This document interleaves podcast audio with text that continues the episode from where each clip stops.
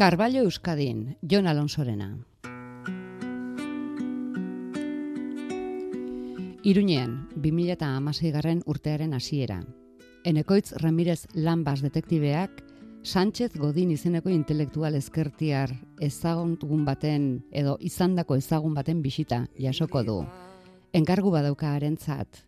Bazkez Montalban idazlearen novela argitarage bat aurkitu du, Carballo Euskadi izenekoa, Nafarroan egingo den asmo handiko kultur jardunaldi batzuetan, leio bat zabalik mundura izeneko jardunaldietan erakustekoa du. Berria ere anematea da asmoa, dirutza baten truke jakina. Eta ze gertatuko, eta lapurtu egin diote. Horretarako kontratatuko du lanbaz, eskura dezan, bueno, eskura, tu, lapurrei lapurreta egin diezaien. Hori da novelaren lehen zatia, Karballo Euskadi.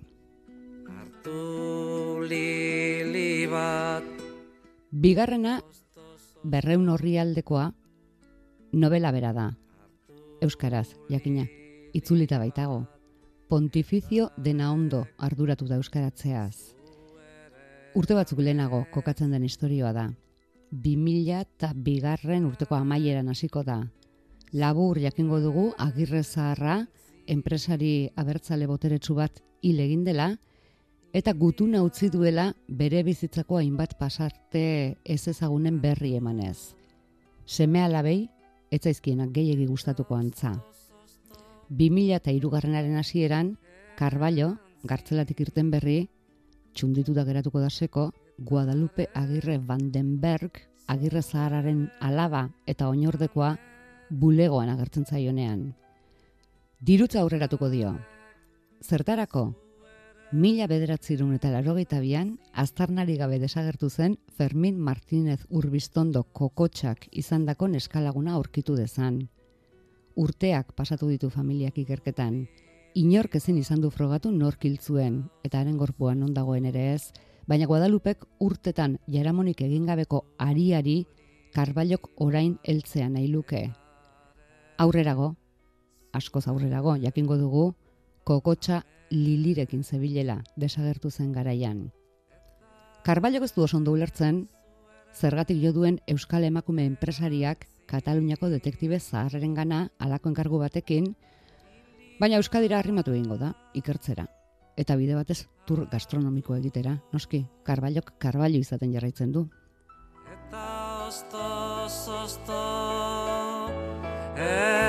Eta ezagutuko ditu kokotxa terroristaren borrokakide izanak, maite izan zutenak, maite izan ez zutenak, ezagutuko ditu Guadaluperen konfidantzazko jendeak, hain konfidantzazko ez duen eta politika negan egiteko ametxetan bizi duen anaia Matias, baita kokotxaren arreba begonia ere. Haren lagun mina baita umetatik Guadalupe Agirre Vandenberg. Eta itxura batera, elkarren arteko adiskidantzak bultzatu du Guadalupe orain Carballo kontratatzera. Bueno, edo ez. Carballoak Euskadiko korapilo argitu ondoren, gauza bera egingo du lanbasek Nafarroako korapiloarekin hirugarren zatian. Argitu egingo du ze arraio gertatu den Carballo en Euskadi novelarekin.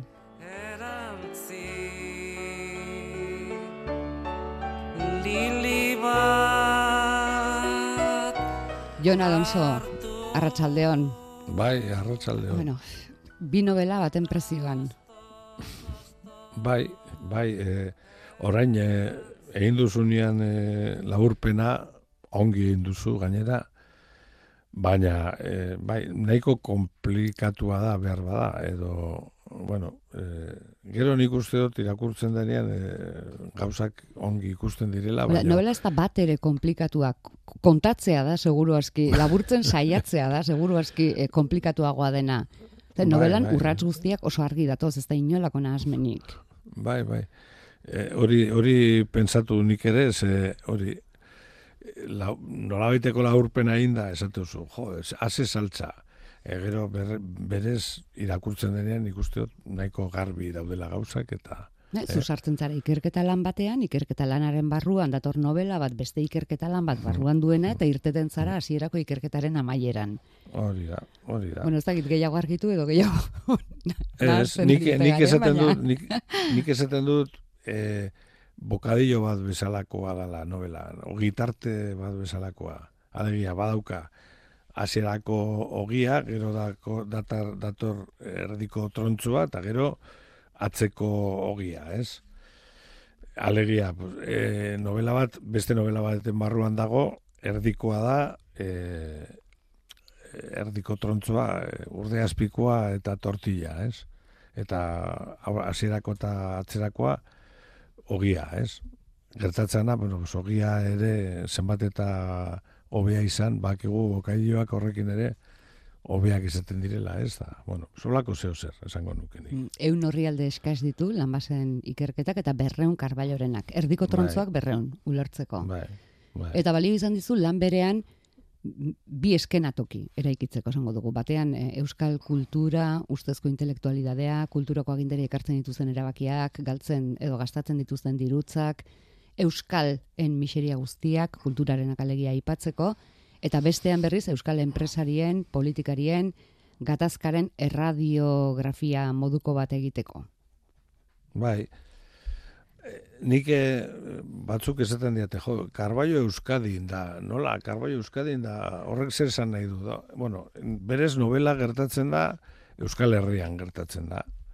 Hasierako partea gertatzen da Nafarroan, eta e, bigarren, hirugarren partea ere, bai, iparralden ere gertatzen da, eta gero erdiko trontzoa gertatzen da Euskadin. Gaur egun, e, bueno, kontua kontu eta nahiak nahi, pues, gaur egun Euskadi den horretan, ez? Alegia, Ba, alboko orduan- autonomian.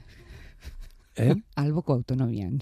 Hori da, bai, bai, bai, bai, gure danok bat, eh, bueno, danok Euskal, Herri, Euskal Herriakoak izan da, batzuentzako behintzat, argi eta garbi, ba, bueno, pues, gaur egungo eh, errealidade administratiboa nola esan kontuan hartuta, ez? Bai, bai.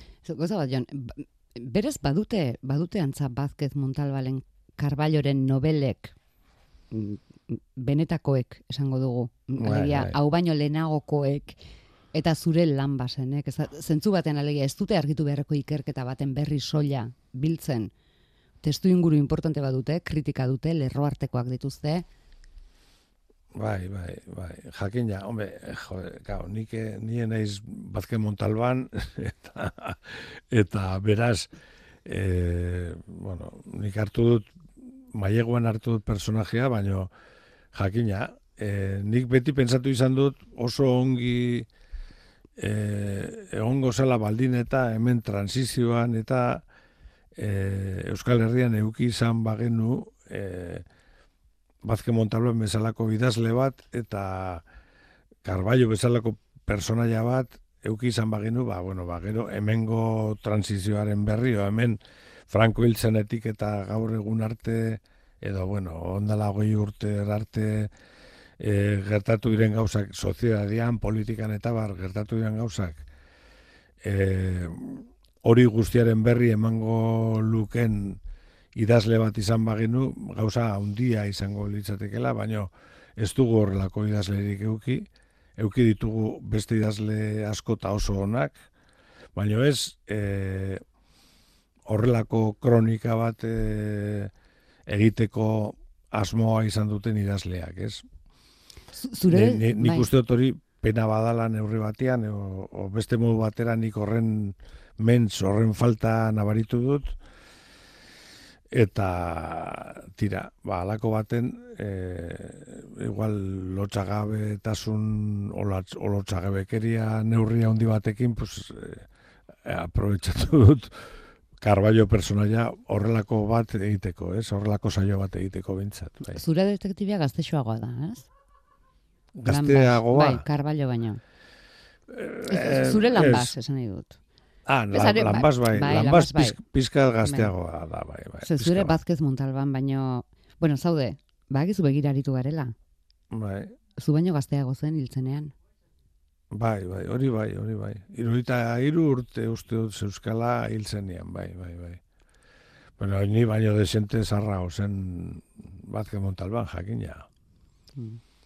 Baina bai, bai, lanbaz pizka gazteagoa da. E, Karbaio zaharragoa da, ni baino, eta gero gainera Karbaio beti bere novela guztietan, Karbaio ez da personai bat e, beti berdina dana, eta beti berroi urte esan dezagun, berroi urte dituena, eta beti berdin dagona, eta beti ez Karbaio personai historikoa da, denbora pasatzen da Karbaioren bizitzan ere, eta orduan lehen gazteago zen, 2000 garren urtean, Bazke Montalbanek eh, personaia utzi zunean, aski zaharra zen, eta nik 2000 eta garren urtean jartzen dudanean, 2000 eta 2000 eta garren urtean jartzen dudanean, baina nahiko, nahiko, bueno, No, pentsa, bere, bere sozioa da zaharretxean sartu duzu, aterako bai, bai, bai, bai, bai, bai, e, bizkuterria zaharretxean,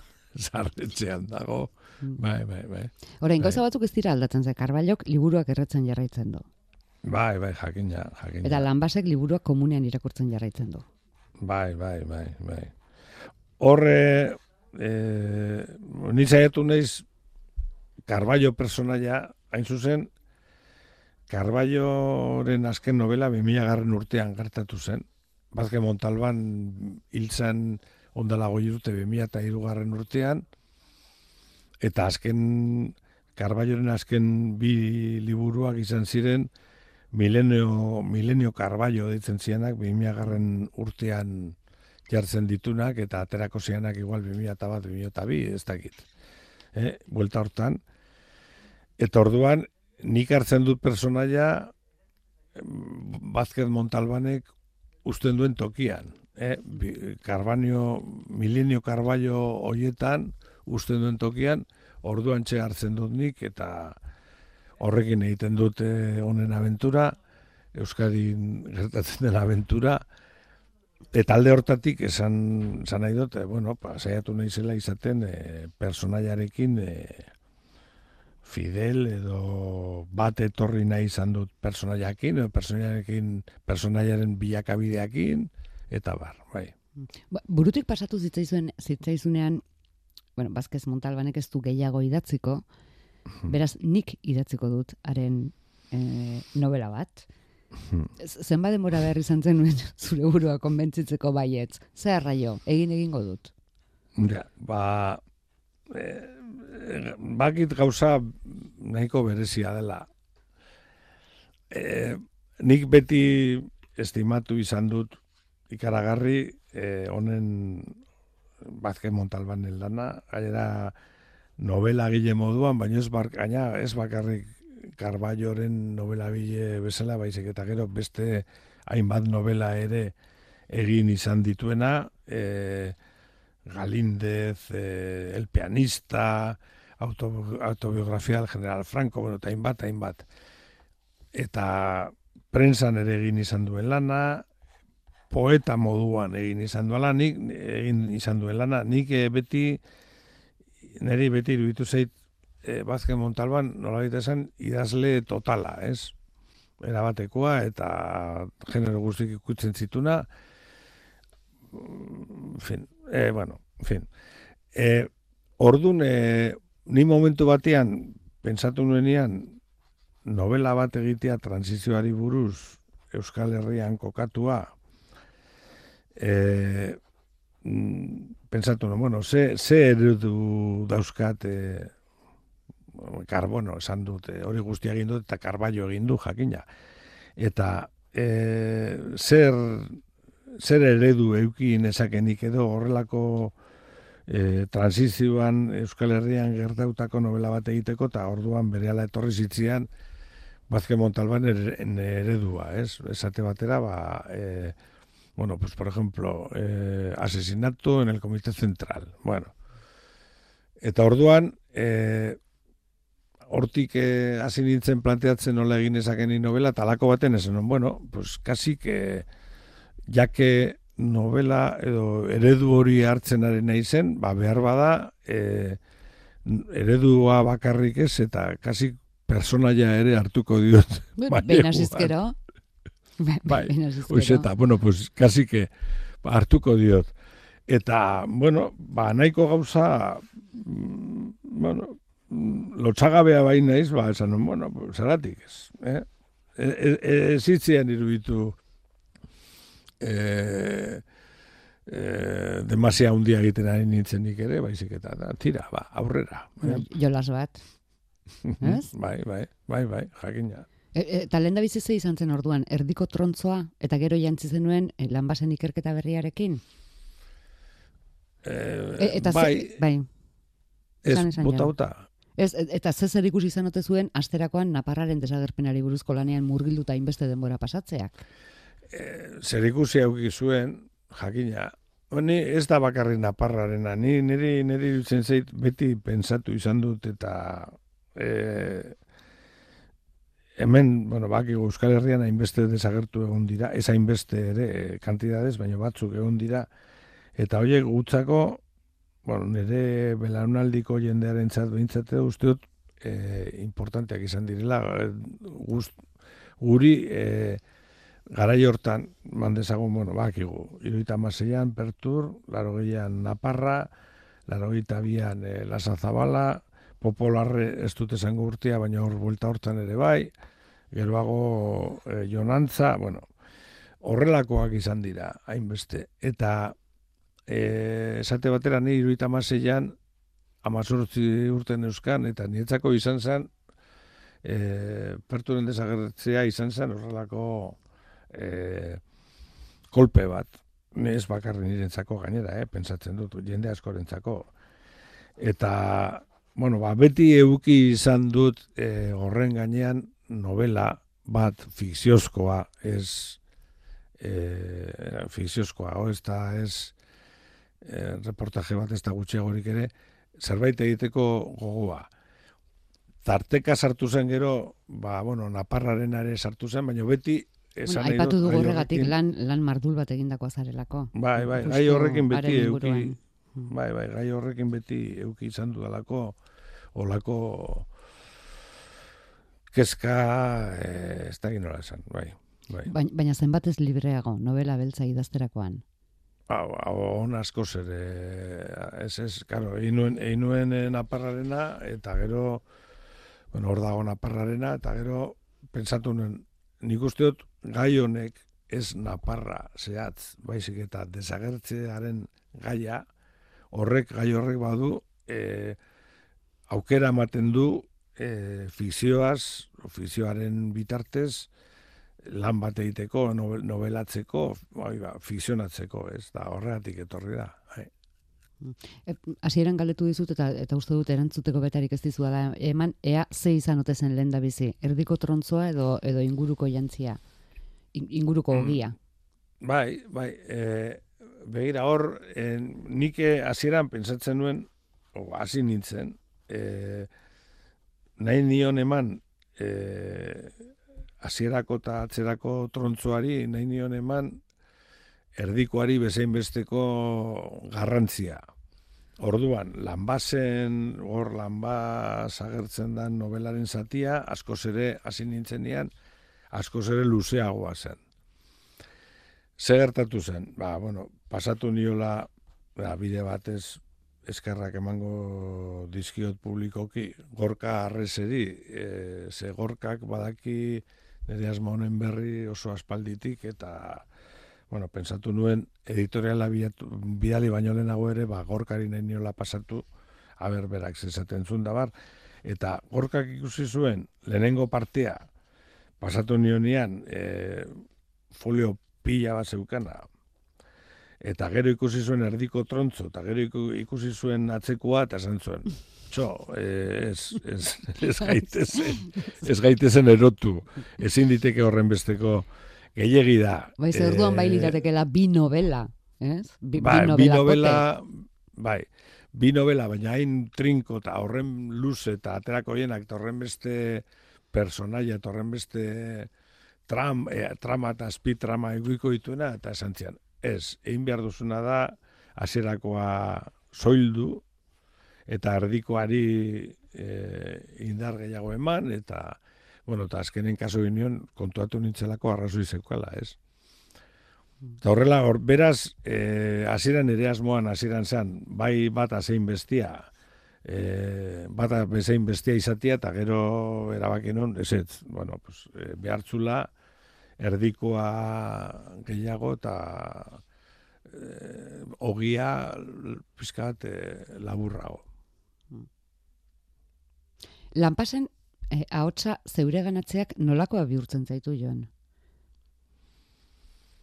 Eta alderik somatu duzu, karballoren hartzerakoan? Ba, nik uste difer, diferenteak direla guztiz.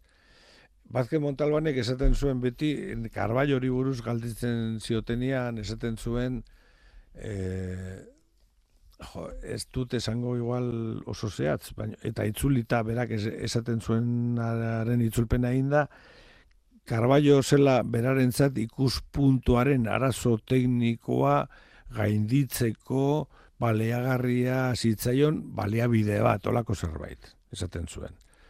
E, un recurso que me resuelve el, punto, el, el problema del punto de vista, alako zerbait. Un recurso técnico que me revuelve, olako zeo zer, que me resuelve. Eta ordu ni saiatu naiz hori e, errespetatzen, horregatik, Carballoren novelak Carballo beti irugarren persona personean dator. Mm. Eh? Sekula ez du berak hitz egiten. Aldiz lanbaz, lanbaz da, lehenengo persona lanbazek eh, denbora guztian edozein gauzaren gainean ematen du eritzia, eh, bueno, esateitu gauzak eh, guztiz diferentiak dira. Mm. Bueno, liburuan euskeraz dator, eh, Bazkez Montalbanen novela. Bai eh, oso jende gutxi irakurriko du, seguru aski. Eh, kontu, kontuak oso ondo aterata daude eleberrian, zenbat liburu saltzeko aurrikuspena duen euskera argitaratutakoak eta zenbat saltzekoak gaztelera argitaratutakoak. Bueno, dena esaten bai. hasita segun eta nork ateratzen dituen kontuak zenbakiak ere aldatu egiten dira. Bai, bai, bai, bueno, horrekin nik esan nahi duena da, bakigula, pues, es, bueno, ba, e, benetan, e, karbaio bat, e, karbaio bat, balego euskeraz, ez ezagun bat, e, barkatu euskeraz. Karbaio ez ezagun bat balego erderaz, horrek asko salduko luke dudari gabe. Eta aldiz, ba, bueno, bakigu, ba, bueno, bakigu zein gure tamaina eta gure... Eh? Gau, novelaren barruan gertatzen dena da, novela berez. Osa, hor aipatzen den karbaioren novela berez, gaztelaniaz dagoela, baina e, lanbasek eskuratzen du itzulpena eh, e, novela horren itzulpena egin behartzelako, eta orduan lanbasek itzulpena euskaratzen dutaka. Orduan, baka, bez, ba, karbaio bat, benetan, eman dezagun, e, egin dezagun, e, e, imaginazio kontu hori edo ariketa hori, eta e, Bazke Montalbanen karbaio bat euskara zenbat jendek irakurriko luke edo erosiko luke eta bueno, pues, erderaz e, erosiko eta irakurriko luken jenderen ondoan, ba, oso oso jende gutxi, ez? Hmm. Edukira pitin bat e, torriz, karbailori garai bateko ja lagun bakarra geratzen zaio, txaro, eta, hmm. eta ura urruti, mm. Euskadira etortzen denean. Lanbaseko ere ikusten dugu ospinkiren gana jotzen duela literatura kontu ez jakiteko beraz, asko postu gara, amaierru bat urtero mm, egin ondoren, onik atera zela ikusteaz. bai, bai, bai. Bai, eh, bai, bai. Os, ospinki da, pues amaiur horren ondoren, eh, bueno, pues aukerak emate dituen personaia bat. Eh? Bai, bai, bai. Eh, eh, Watson, Watson bat, komi artean, ez? Bai, Bi bai. detektibe protagoniste konpartitzen duten ezagurrietako bada, euren gana zergatik jote duten galdetzeko jarrera, bai novela batean eta bai bestean. Biak daude hmm. harrituak jasotako enkarguekin. Bai, bai, bueno, hori, bai, bai. Berez, ez dakit, e, bueno, e, segurutik errealidadean, ba, e, literatura ez da realidadea, noski, ez, da, orduan, eta, baino errealitatean e, eh, nekez egongo lirateke horrelako gauzak eta horretik beti haiek ere ba bizkat eh, egiantzaren izenian edo ba bueno pues beti harritzen dira zergatik nere gana etorri zer egin nola zergatik egin beharko nuke oin behar du nik hau eta bueno hoi aitzaki aitzaki aitzaki bada bai. Iz, izenak aukeratzeko orduan protagonisten izenak aukeratzeko orduan jon e, merezi du novelako izenen atzean benetako ze izenote dagoen ikertzen asteak ez ez ez ez Ez, pontificio de Naundo está Ez da norbait. Pontificio de Naondo oso izen polita da. Bai. bueno, bai, ez azteko moduko horietakoa. Eh? Ez azteko moduko horietakoa. Neri iruditzen zait, eh, baina ez da, eh, pontificio de Naondo ez da inor. Pontificio de Naondo da gaur egun itzultzailetan dagoen nire, nire ustez, eh? eta nire itzultzailea izandakoa bai naiz edo ba naizelako. E, pontifizio dena ondo da gaur egun itzultzailetan dagoen e, joera baten izpilu esango nuke. Hori ba, pontifizio dena ondo. Alegia, nik esaten dudan bezala da eta nik egiten dudan ondo. Eta beste gainerakoa, hor hor ukitu nauzu oso puntu sentiberantze. Eh, ni horrekin era konforme eta gainera naskatuta nago eta horren beste eh, hizkuntzaren formari begira dara begira hori baliz bezala ez daki zer eta ez konturatzea azken finean hizkuntza bat praxi dala eta praxi horretan ba, batzutan asmatze duzu gehiago gutxiago baino egin egingo baduzu eta erabili, erabiliko baduzu izan behar dela e, askatasunean eta gutxi gora bera, ba, askatasun minimo batekin behintzat, ez? Eta ez e, horren beste behirauta e, sintaxitik hau behar da, iztegitik hau behar da, e, koma hemen behar da, bestea hemen behar, ni horrekin askatuta nago guztiz. Eta hortik pontifizio dena ondo. Gure artean pontifizio dena ondo asko dago. Pontifikatzaileak. E, gainontzeko izenak, Fernando Loitegi, mm, bueno, loitik, loitegi, bai, loitegi, loitik, bai, loitegi e, iturgin bada. Loitegi iturgi, iturgin batentzako ongi dago, ez? Mm. izen guztiek daukate eh, dauka denek edo gehienek badaukate intenzionalidade bat, baina ez, ez dira persona, eh, persona konkretuak. Dira, hoxe, ba, arketipoak edo, hoxe, bai, bai. Bai, adibidez... Eh, Be, eh, bai. Bere terretxe, ez bere terbide, bezun artea, jode, oso... Bai, bai txato bezun bueno, artea, Xeber López, Txerren, Patxi Komunista, hauek dira borroka bai. garaiko bai, bai, bai.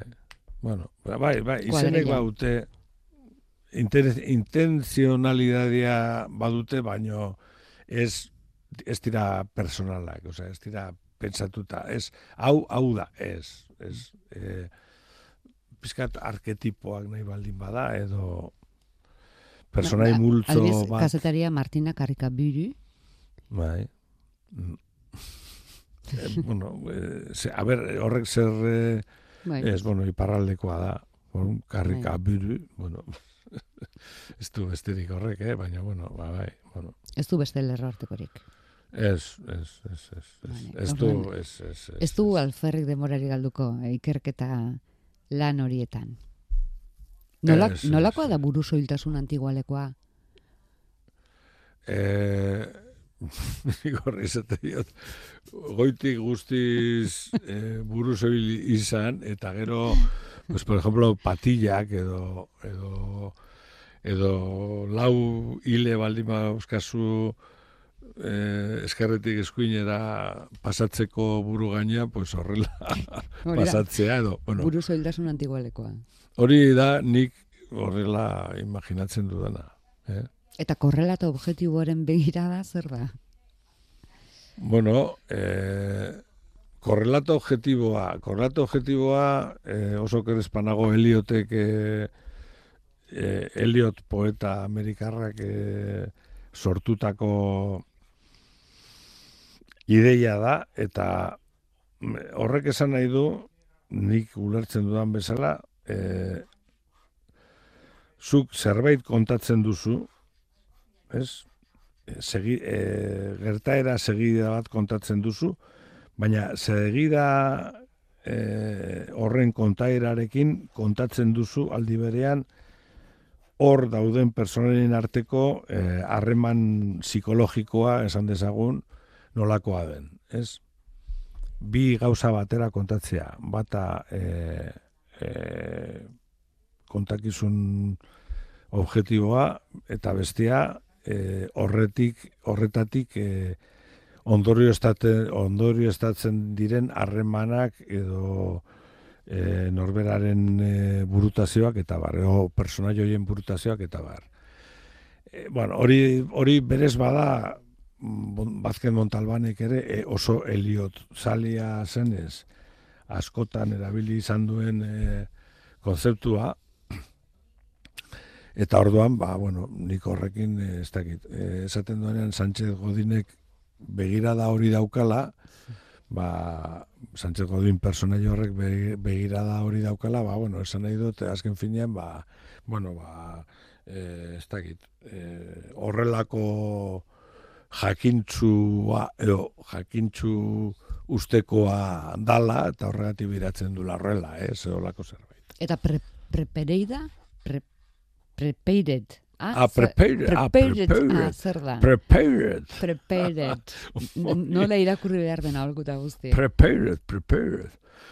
Nik ez dakit inglés ez bat ere, eh? Eta horreatik ikusi nuen alako batean eh, prensan artikulu baten inteligentzia artifizialari buruz hitz egiten zen artikulu batean eta hor badago element san alman edo hori nik ez dut bat ere ez dakite zer ere horren gainean edo oso gutxi baino ikusi nuen e, san alman horren e, artikulu baten e, e, bueno, inteligentzia arti, adimen artifizialaren inguruan dabiltzan e, personen ezaugarriak eta hori obole, obo lakto vegetariano akote diren eta aldi berian e, prestatzen ariote diren e, apokalipsia gertatzen den egunetarako egunerako beren e, e, txokua beren e, bunkerra beren dena elakoa ba, bueno, ba, oiek omen dira gaur egun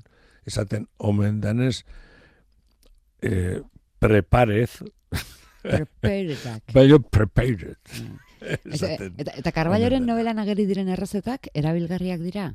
Bai, bai, bai. Ba, luzituko da irakurlea novela alboan duela sukaldean saiatuz gero? guztiz, guztiz, bai. guztiz. Lupina e, piper berdearekin eta hori, bueno, gainera telebistan ere badago, eta bai, bai, bai, eta ni neuk ere egin dut, eta egin daitezke inolako problemari gabe. Gainontzean, em, konturatu gara jarraitzen dugula, futbolarekin konparazioak eh, egiten. Aleia, gauzako beto ulertarazten ditugu gure herri honetan futbolarekin konparazioak egin ezkero, Josea Zurmendiren liburuan irakurreteko datuak erabiliz baino. Badira, horrelako detaile garrantzitsu batzuk, eh, novelaren zati batean. Bai, ala da, ala da. Ez alda, ala. Guk no, novelan irakurritakoari jarraitzen diogu. Bai, bai, bai, jakin da. Bueno, askotan asko zer da. E, zerbait esplikatu nahi duzunean, beti asko zer da e, simil futbolistiko bai uler, ulertaraztia simil e, futbolistiko baten bidez, e, hain zuzen ere, Josea Zurmendiren e, testu batekin o baten bidez e, ulertaraztean o ulertarazten saiatzea baino duari gabe. Bai, bai. Jon, imaginatzen hemen urte batzutara Euskal Novela Beltza egiten duen idazle gazteagoren batek lanbaz protagonista duen eleberri bat idaztea?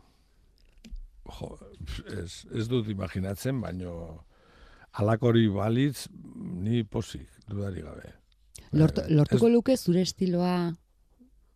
Mm, Ez, bueno, ez ba- dakit, Bakarren bat pentsamentu horietan balebil, ze aholku emango zenioke, nolakoa da Jon Alonsoren estiloa? Jo, Jon Alonso jakingo balu. Zabarra, Jon Alonso estiloa da Zabarra eta kalko okerrez betea. eta are gehiago, Jon Alonso nahiko luke pasatu eh, bueno, en fin, posteridadera, ger- gerora, inor horretaz gogoratuko balitz, eh, eh, nahiko luke gogoratzea kalkokerra e, izango itiarek. Kalkokerra. Jon, Jon Kalkokerra Alonso, edo Jon Alonso Kalkokerra. Ba, horren Ez, diozu datorren belaunaldiko idazleari, baita trama baterako eh, izena ere. Kalkokerra. Kalkokerra. E, hori katxondeoz esaten dut, baina egia da, esan nahi dut. E, hain iruditzen zen niri gaur, ne, e, orokorrean, eta hori da, ez da literaturarekin zer ikusiak duena, baizik eta hizkuntzaren e, ideologiakin eta praxiarekin eta zer ikusia duena. Hain gaude ondik ere itxututa eta kezkatuta hizkuntzan forma, formakin, eta bakarri formakin ze astu egiten zaigu e, hoixe ba, hizkuntza prasi badala, talkarrekin aritzeko e, bide bat izan behar dala, eta horren barruan gauza asko sartu beharko diela, oin arte egon ez direnak, eta, eta hori guztia astu egiten zaigu. Pero bueno, hori, hori horrek ez du zer ikusirik literaturakin. Nik hala ere, bueno, pues, eh, urrengo berroita mar urteko idazle batek nahiko balu, ba, azteko ikusi beharko litzakea ber berroita mar urte barru idazlerik ongo den. Baina, bueno, balego norbait, eh, lan bat sartuko lukena personai moduan, egin dezala nahi duna. Bakarrik. Eh, a- aukeratu izanakin ja beste gainerako guztia bere alde, ez dut zer, zer esanik ez dauka. Erabat libre. Zu, behin Bai. trama batekin hasten zarenean, mugari jartzen diozu zure buruari edo erabat aske jokatzen duzu. Bueno, bueno, ni, nik uste dut, segurutik eh, beste batzuen aldean, eh, igual libreago ibiltzen naiz, bestea beste, ja urte batzu ditu alako, ez du alako ezer espero, esan dut, bueno, niri euskal literaturak asko eman dit, eh? baina esan nahi dut, eh, mendik aurrera ez dut espero ezer berezirik edo ezer gehiago edo ez dut espero ezer orduan gero tal e, lasai biltzen naiz Hala ere, nire burua ere zentsuratzen dut, neurri baten, eh? Baina, bueno, pentsatzen dut igual beste batzu, baino mm, askatasuntxo gehiago hartzen ditu dala. Etzai dalako importa, honezkero bakit e, e, literaturaren munduan dominak eta ohoreak banatze dituzten persona serioekin autela o, seriotzat hartzen, ongi egiten dute, eh? eta niretzako ere igual hobe da. Osea que, beraz, bueno, neurri baten, e, bai, askatasunakin sentitzen naiz, eta alda, ala ere batzutan mustu egiten naiz, eh? asko ze okerragoa izan ziteken. Lotxagabekeria asko ze handiago izan ziteken, alegia.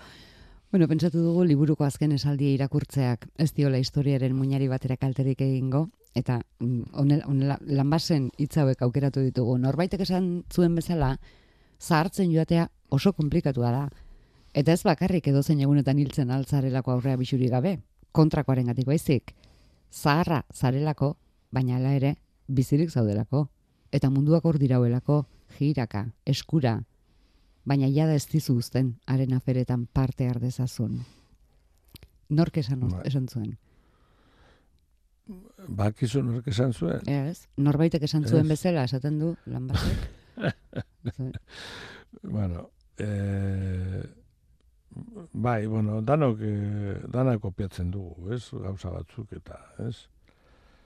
Eh, Bai, kalkoker. ikur- kalkoker, bueno, kalkokerrak zer esanik ez, baino, baino, e, lengo baten irakurri nuen e, txirbez, txirbesen novela pare bat irakurri nitu, pa, pa, iru irakurri nituen, eta e, novela baten bukaeran oso polita zen, horrialde oso bat e, jartzen zulako, eta zen bueno, nire eskerrak e, egile haue guztiei e, gauzak lapurtu dizkie dalako eta esaldiak lapurtu dizkie dalako eta orduan e, zerrenda luze bat jartzen zuen eta zerrenda luze horren ondoren ezten zen. Bueno, eta gero e, e, gogoratzen ez nahi, zen oiek, oiei ere ez ditudanak hemen ipini gogoratzen nahi zelako oiei ere eskerrak ba, bueno, pues, hainbesteri lapurtu dio, la, dio dalako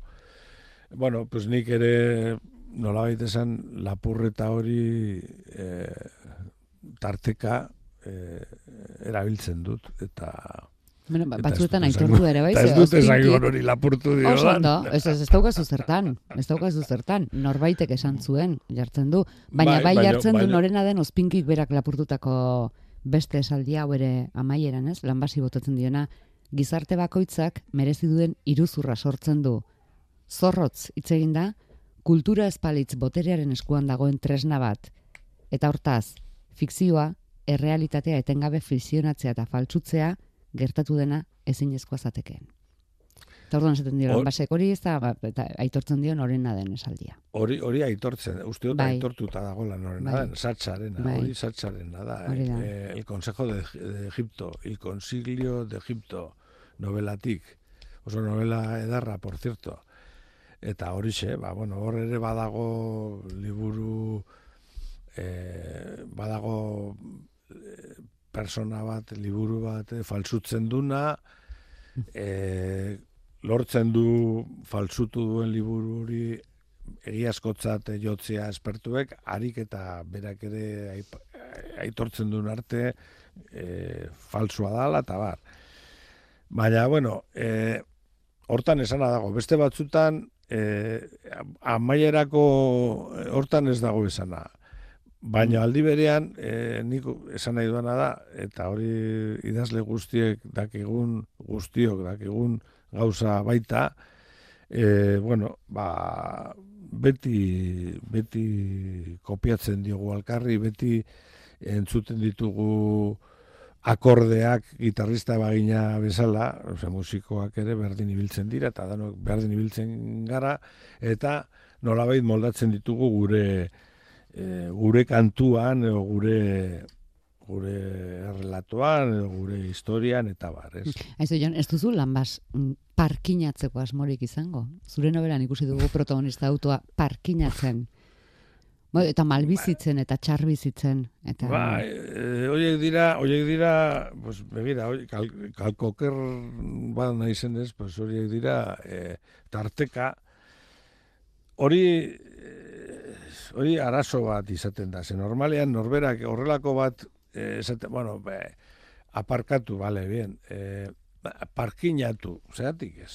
Bueno, ez Eh, bueno, ja, bueno, ikusi dugu eh, zer egin duen, autoa parkinatzerakoan, ez dago...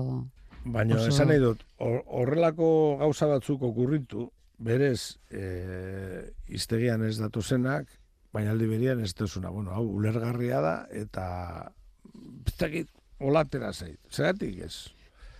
Gero beti ondoti dator e, e, zuzentzailea esatera, ez, ez, ez, hori ez dago. Edo pontifizioren bat ez pontifizioaren badator beti atzetik, esatera, oh, ez hori ez dago, hori ez dago euskal zendiaren iztegian, hori ez dago e, orotariko euskal iztegian, hori ez dago mugikaren iztegian, hori ez dago, hori ez dago inon. Bai, bale, bakit, baina, ostia, utziko aldi da zue, mesedez. Bueno, hori zehazki dago Carballo Euskadin novelan. E, parkinatu, esan nahi bai. duzu? Bai, bai, baina, baina, bueno, baina hori bezala, horla, o malbizita, horrelako, Oiek izaten dira, jo, ez, e, ez aldugu egin behar geuk ere egarpenen bat, ez dana bakarrik iztegi zaharretatik edo herrietan erabiltzen diren eta iztegietan jasota ez dauden hitzetatik eta horretatik gora, o aurrera, o aratzago, ez aldugu, ba, e, e, ekarpenen batein behar idazleok. Joder, zertako bai. gara idazleak, ba. Eh? Ba, ekarpenak ez parkinatzeko. Jon Alonso, eskerrik asko. eskerrik asko zuri, beti bezala, placer bat izan dalako, zurekin izketan egotea ratoa. Bai.